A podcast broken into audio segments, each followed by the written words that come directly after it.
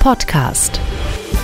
Herzlich willkommen zum Dom Radio Kopfhörer. Ich bin Jan-Hendrik Stehns und freue mich, Ihnen auch heute wieder etwas Aktuelles aus dem Bereich Kirche präsentieren zu können. Die Kirche, nicht nur im Erzbistum Köln, aber sicherlich gerade auch dort, ist in schwierigem Fahrwasser. Der Streit um die Nichtveröffentlichung eines Gutachtens über den Umgang mit sexualisierter Gewalt ist hier nur die Spitze des Eisbergs. Lange schon ist ein Streit darüber entbrannt, wie denn nun in Zukunft Kirche sein zu gestalten ist, wenn Glaubensgemeinschaften immer kleiner, Pfarreien dagegen immer größer werden. Auch bei manchen Priestern ist der frühere Elan, der bei ihrer Berufung eine Rolle gespielt hat, durch einige negative Erfahrungen gebremst und man könnte denken, dass ihnen ihr Beruf nur noch wenig Freude bereitet. Der Kölner Weihbischof Rolf Steinhäuser lenkt in dieser Situation in der Karwoche den Blick auf das Kreuz und plädiert auch für einen Paradigmenwechsel in der pastoralen Arbeit.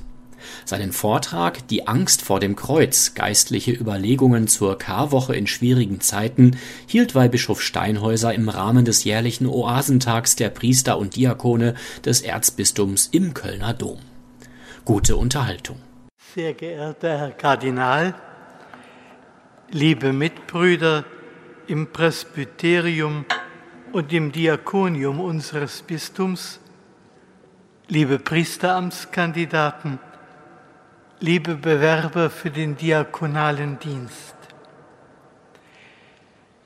Ich habe diesen Montag in der Karwoche in der Vergangenheit oft als ein Fest erlebt.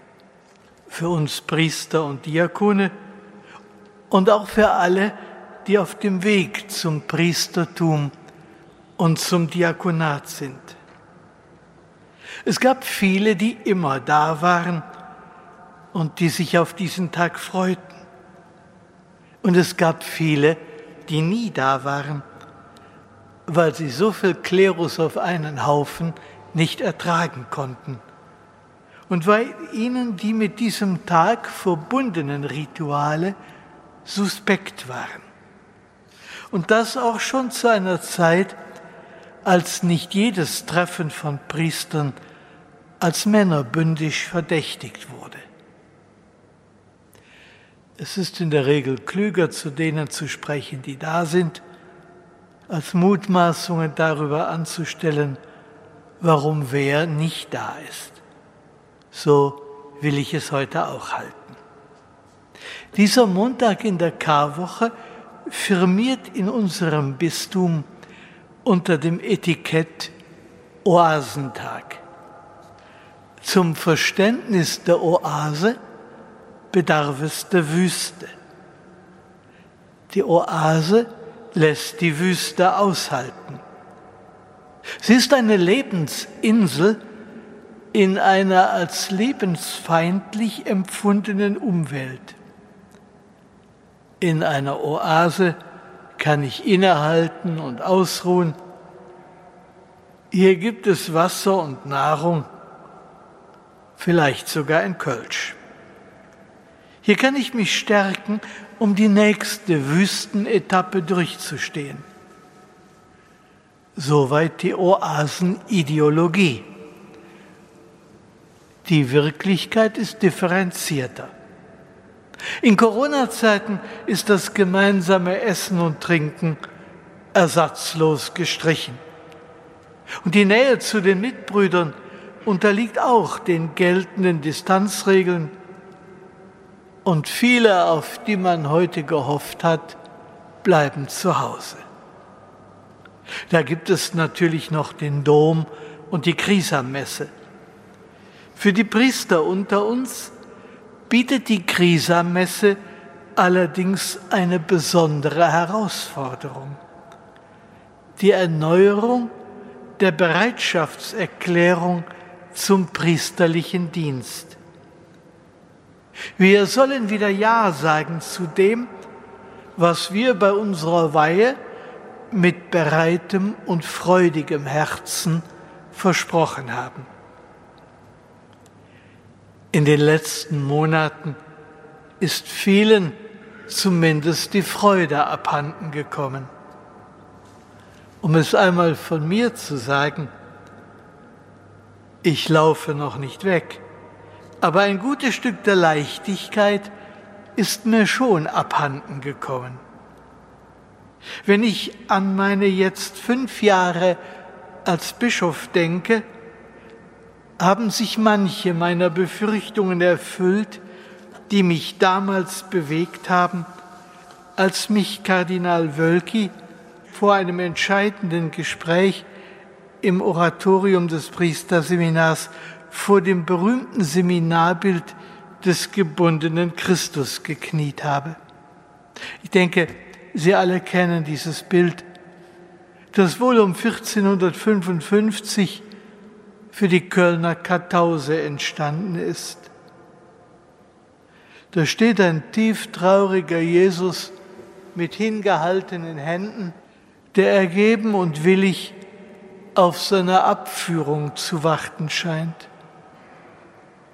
Ich habe damals immer wieder die Verse aus Johannes 21 meditiert, die Jesus dem Simon zuspricht.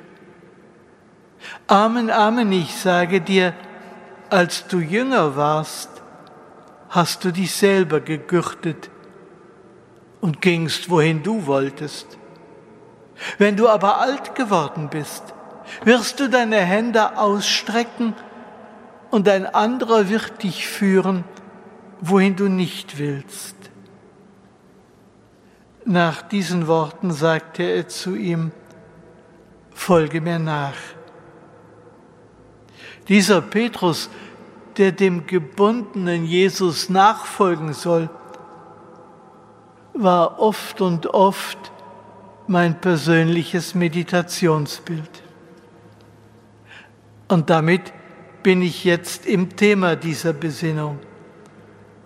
Die Angst vor dem Kreuz, geistliche Überlegungen zur Karwoche in schwierigen Zeiten.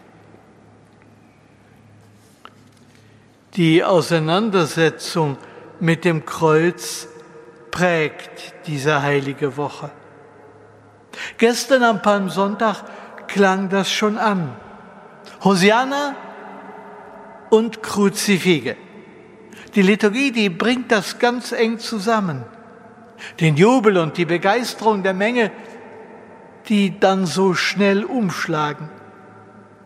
Auf den triumphalen Einzug Jesu in Jerusalem folgen bald Gefangennahme, Folterung und Kreuzigung.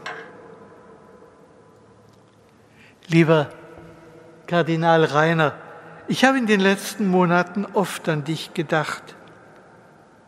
Wie haben dich die Medien in deinen beiden ersten Jahren hochgejubelt als Leuchtstern nach der Finsternis der Ära Meißner.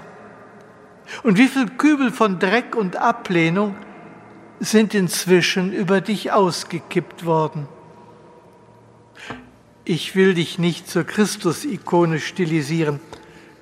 Dazu kennen wir uns zu gut. Aber diesen Wechsel, diesen Wechsel und diesen Umschwung hast du durchmachen müssen.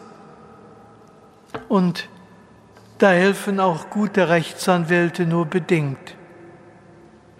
Der Gründonnerstag und die folgende Nacht zum Karfreitag zeigen, wie sehr sich der Herr vor dem Kreuz geängstigt hat.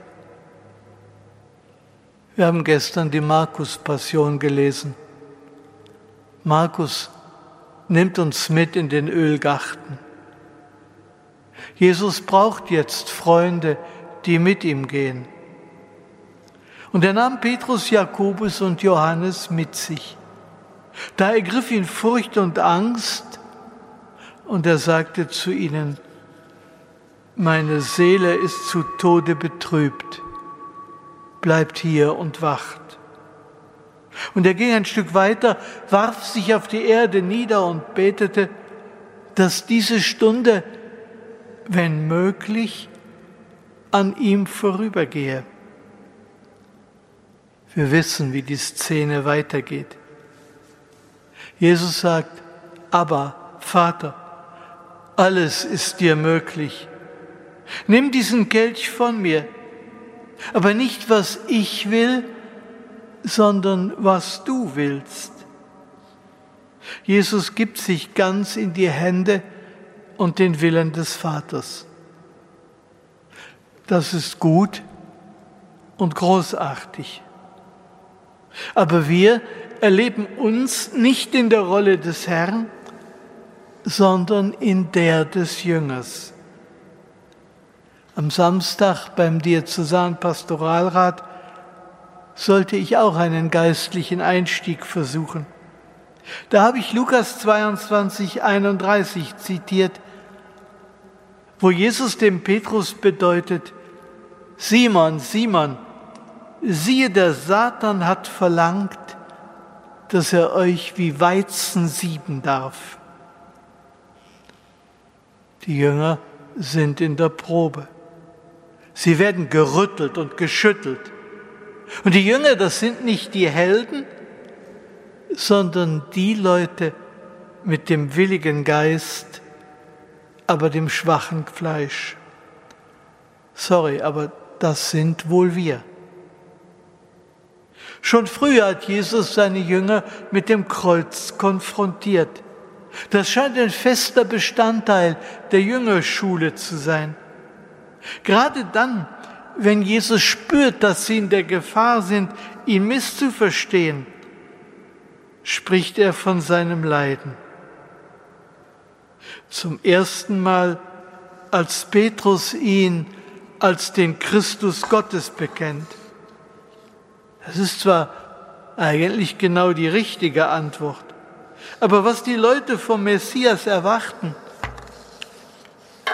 und wie Jesus sein will als Messias, das sind noch zwei ganz unterschiedliche Dinge. Und dann, darum verpflichtet er die Jünger zum Schweigen und kündigt seinen Tod an. Der Menschensohn muss vieles erleiden und von den Ältesten, den hohen Priestern und den Schriftgelehrten verworfen werden. Er muss getötet und am dritten Tag auferweckt werden. Und dann folgt eine entscheidende Ansage an alle, die ihm folgen wollen. Zu allen sagte er, wenn einer hinter mir hergehen will, verleugne er sich selbst, nehme täglich sein Kreuz auf sich und folge mir nach. Denn wer sein Leben retten will, wird es verlieren. Wer aber sein Leben um meinetwillen verliert, der wird es retten. Wer das Unbefangene hört, der ist schon versucht, wie die heilige Teresa von Avila mit Gott zu rechten. Wenn du so mit deinen Freunden umgehst, dann wundert es mich nicht, dass du nur so wenige hast. Jetzt sind wir nicht alle so selbstbewusst und so kess wie die heilige Teresa. Vielen macht das Wort vom Kreuztragen und von der Selbstverleugnung einfach Angst. Unter uns sind heute viele Seminaristen und Diakonanten. Was denken Sie, wenn Sie so ein Wort Jesu hören? Mancher wird sich fragen, kann ich auf diesem Weg der Jüngerschaft überhaupt glücklich werden? Schaffe ich das? Kann ich mich hier vertrauensvoll einlassen? Mancher Pfarrer mag denken, wie lange kann ich das noch aushalten? Wann sind meine Grenzen erreicht? Wie viel muss ich denn noch tragen? Und mancher alte Mitbruder wird resigniert bilanzieren, ich stehe vor einer Verlustgeschichte. Ich habe alles gegeben. Trotzdem ist es mit meiner Gemeinde immer weiter bergab gegangen. Ich trage schwer am Kreuz der Gleichgültigkeit und der Ablehnung, die ich erfahre. Ich bin jetzt alt und krank und einsam. Was will Jesus denn jetzt noch von mir? Und mancher Diakon wird sagen, diese Kirche ist mein Kreuz. Mir gehen die Argumente aus, wenn meine Kinder und Enkel mich fragen, wo denn da noch Gott zu spüren ist. Ich habe schon Angst, mich in meiner Umgebung als Mann der Kirche zu outen. Am liebsten würde ich einfach wegtauchen. Liebe Brüder, wahrscheinlich hat jeder von uns sich schon solchen Fragen stellen müssen. Ich jedenfalls. Ich möchte Ihnen von einer Entdeckung erzählen, die ich vor einigen Jahren bei großen ignatianischen Exerzitien gemacht habe. Da habe ich bei den Betrachtungen der dritten Woche immer wieder im Buch von der Nachfolge Christi des Thomas von Kempen gelesen. Thomas stammt hier vom Niederrhein. Er starb am 25. Juli 1471. Er war ein Augustiner Chorherr und ein begeisterter Anhänger der sogenannten Devotio Moderna.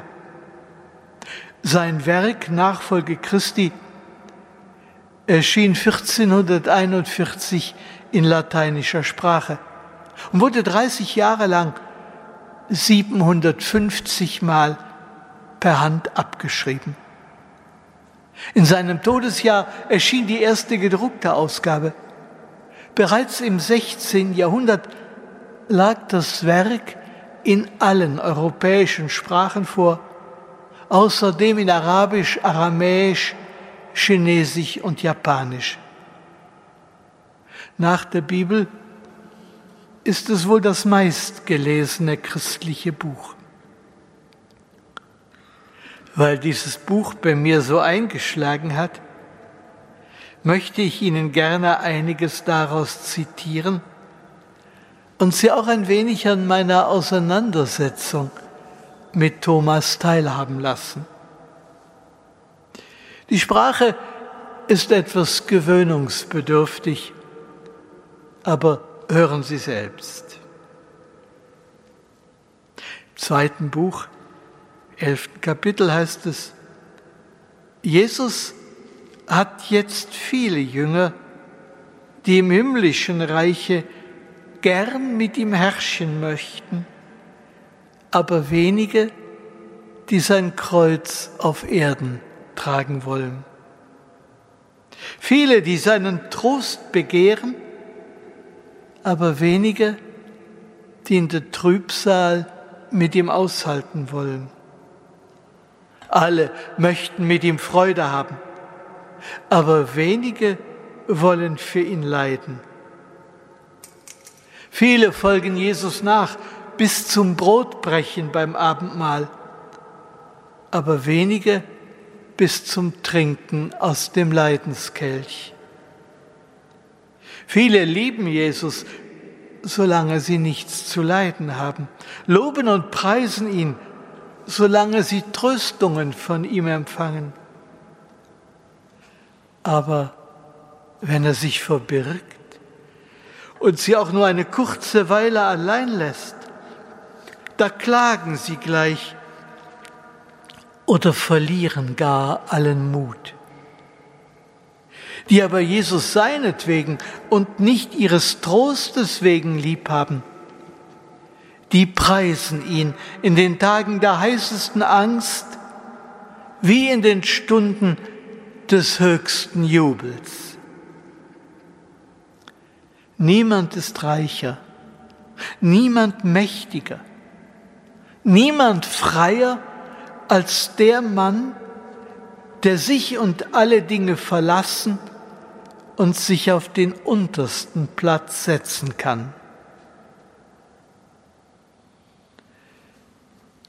Zwölften Abschnitt. Es ist für viele Ohren ein hartes Wort. Verleugne dich selbst.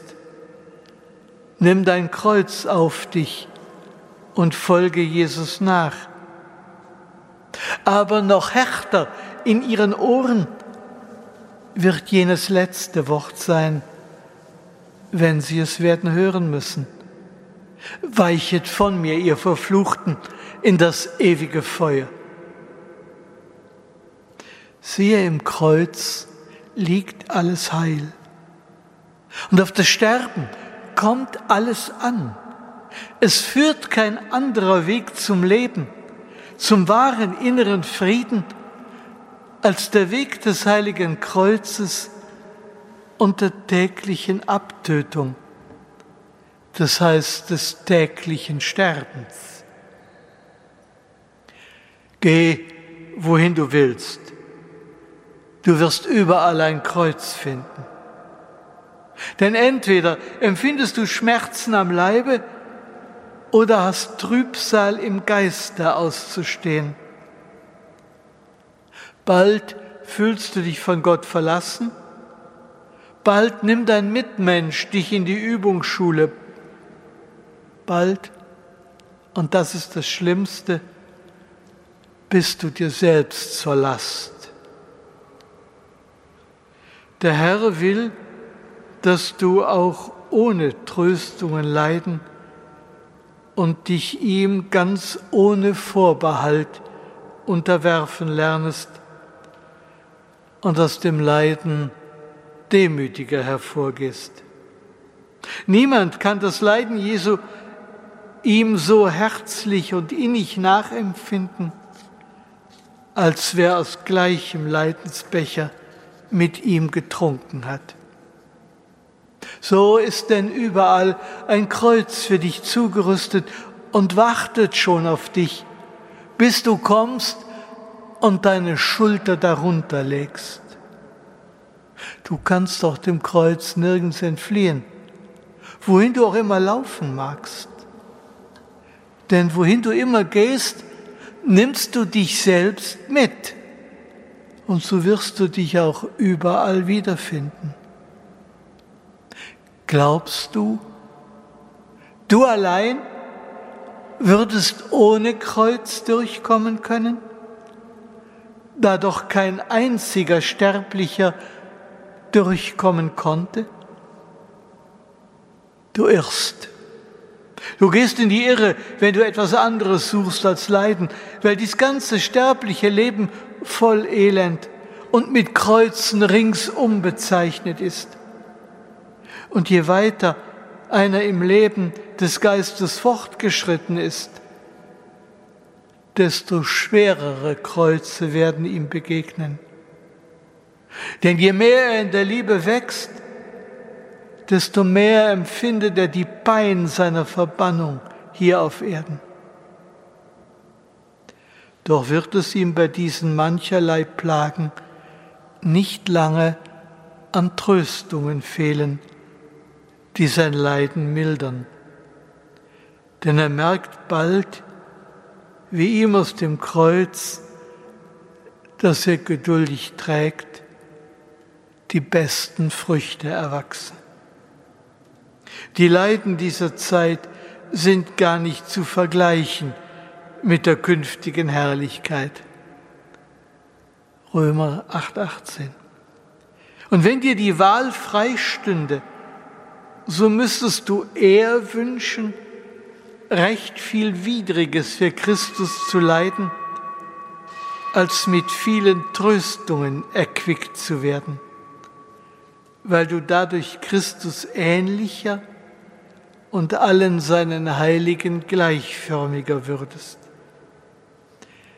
gäbe es für Menschen einen sichereren und besseren Weg zum Heil als den des Leidens, so hätte Christus ihn uns mit Wort und Beispiel gewiesen. Der Text des Thomas A. Kempis hat bei mir schon eingeschlagen. Trifft er doch meine Situation?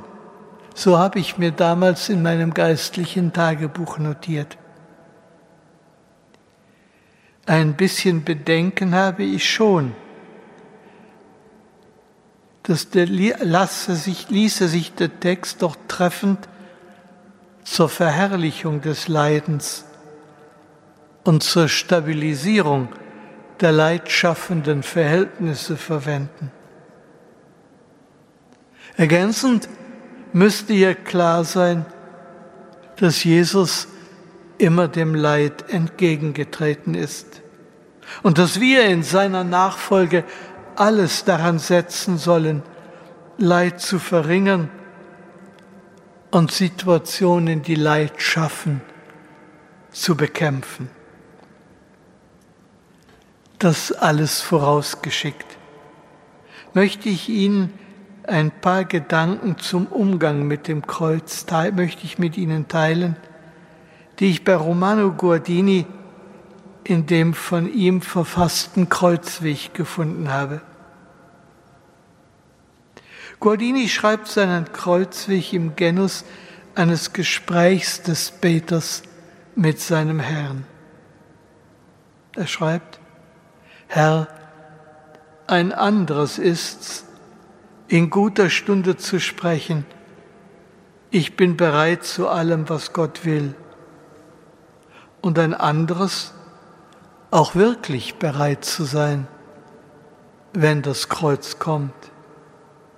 Mach mich stark und großmütig, dass ich nicht jammere und mich vor dem, was einmal sein muss, nicht sträube.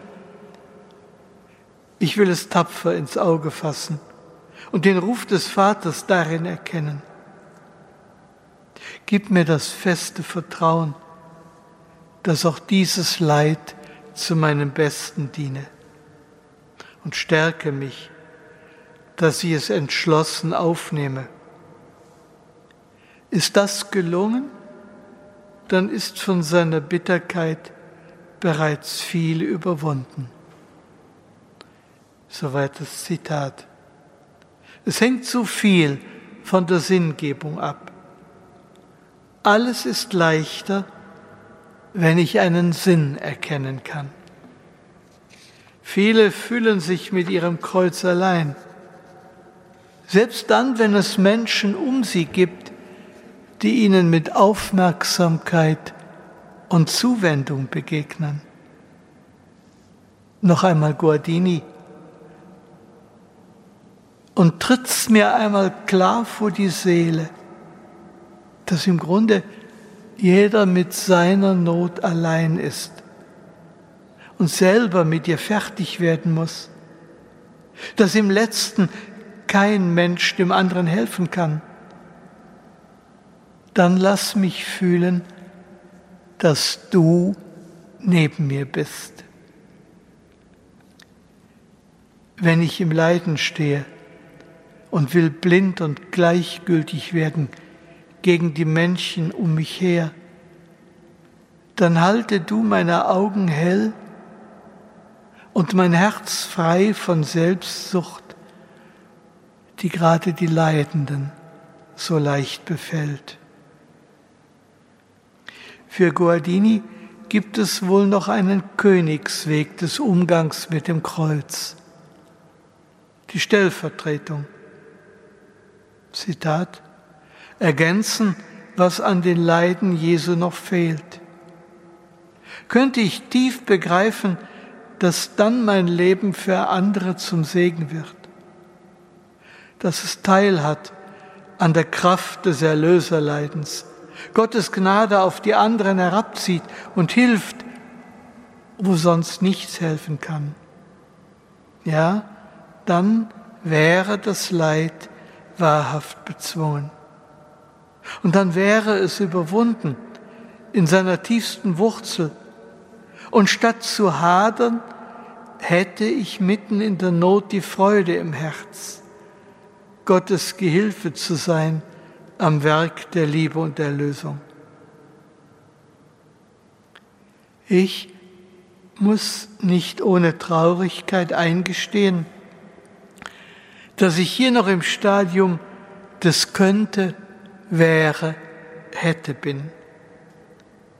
Ich bin dankbar, dass mein Blick geweitet wird, aber diese Gedanken sind meinen Gefühlen noch ein gutes Stück voraus. Zum Glück kenne ich Menschen, die hier viel weiter sind und die bei Gott auch für mich eintreten. Liebe Brüder, von diesen geistlichen Höhen noch ein kurzer Abstieg in die Wirklichkeit unserer Pastoral. Ich möchte dies nicht anklagend und verletzend tun. Aber im Blick auf das Kreuz fürchte ich, dass wir unseren Gemeinden oft Wesentliches vorenthalten. Nicht aus Böswilligkeit, sondern weil es so gar nicht dem Lebensglauben unserer Gemeinden entspricht und so viel Widerstand wächst, weckt. Unsere Pastoral endet oft vor dem Karfreitag. Das Kreuz und das Leid werden ausgeblendet zugunsten eines Jesus, der die bedingungslose Annahme jedes Menschen verkündet und für die Realisierung der Gottesherrschaft hier auf der Erde kämpft. Damit haben wir für die Menschen im Leid, biblisch die Armen, keine frohe Botschaft. Und den anderen ist nicht einsichtig zu machen, weshalb sie Gott denn brauchen und ihr Leben nach ihm ausrichten sollen. Für sie ist Religion dann oft der fromme Zuckerguss über allem, die Überhöhung ihrer Situation. Wenn die Ewigkeit, wenn Himmel, Hölle und Gericht keine Rolle mehr spielen, ja, dann zählt nur noch die Erde. Kein Wunder, dass ich dann alles an Lust herauspressen muss, was ich kriegen kann. Liebe Brüder, Sie merken, ich will unseren Blick weiten von der individuellen Kreuzesnachfolge zu einem notwendigen Paradigmenwechsel in unserer Pastoral. Ganz zum Schluss noch einmal zurück vom Allgemeinen zum ganz Konkreten und Persönlichen. Ich stelle mich der Choreografie dieses Tages, die mich zur Erneuerung meiner persönlichen Weiheversprechen einlädt. Gleich in der Krisamesse wird der Bischof fragen, seid ihr bereit, euch mit Christus, unserem Hohepriester, täglich enger zu verbinden und mit ihm Opfergabe zur Ehre Gottes und zum Heil der Menschen zu werden? Sie kennen den spontanen Reflex des modernen Menschen. Ich will kein Opfer sein. Vielleicht die denken die Diakone unter uns, das ist nicht mein Weiheversprechen. Und die Seminaristen mögen sich sagen, das ist heute bei mir noch nicht dran. Formal haben sie recht. Aber aus der Frage nach der Beziehung wird keiner von uns entlassen. Jetzt gleich setzt sich Christus uns aus im Sakrament der Eucharistie. Er will unsere Freundschaft und Liebe. Noch einmal Thomas von Kempen. Ist Jesus bei dir daheim? So ist alles gut und alles leicht. Ist aber Jesus nicht bei dir, so ist alles bitter und hart. Danke für das Zuhören und Mitgehen und jetzt eine gute Zeit der Anbetung. Domradio Kopfhörer. Weitere Informationen finden Sie auf domradio.de.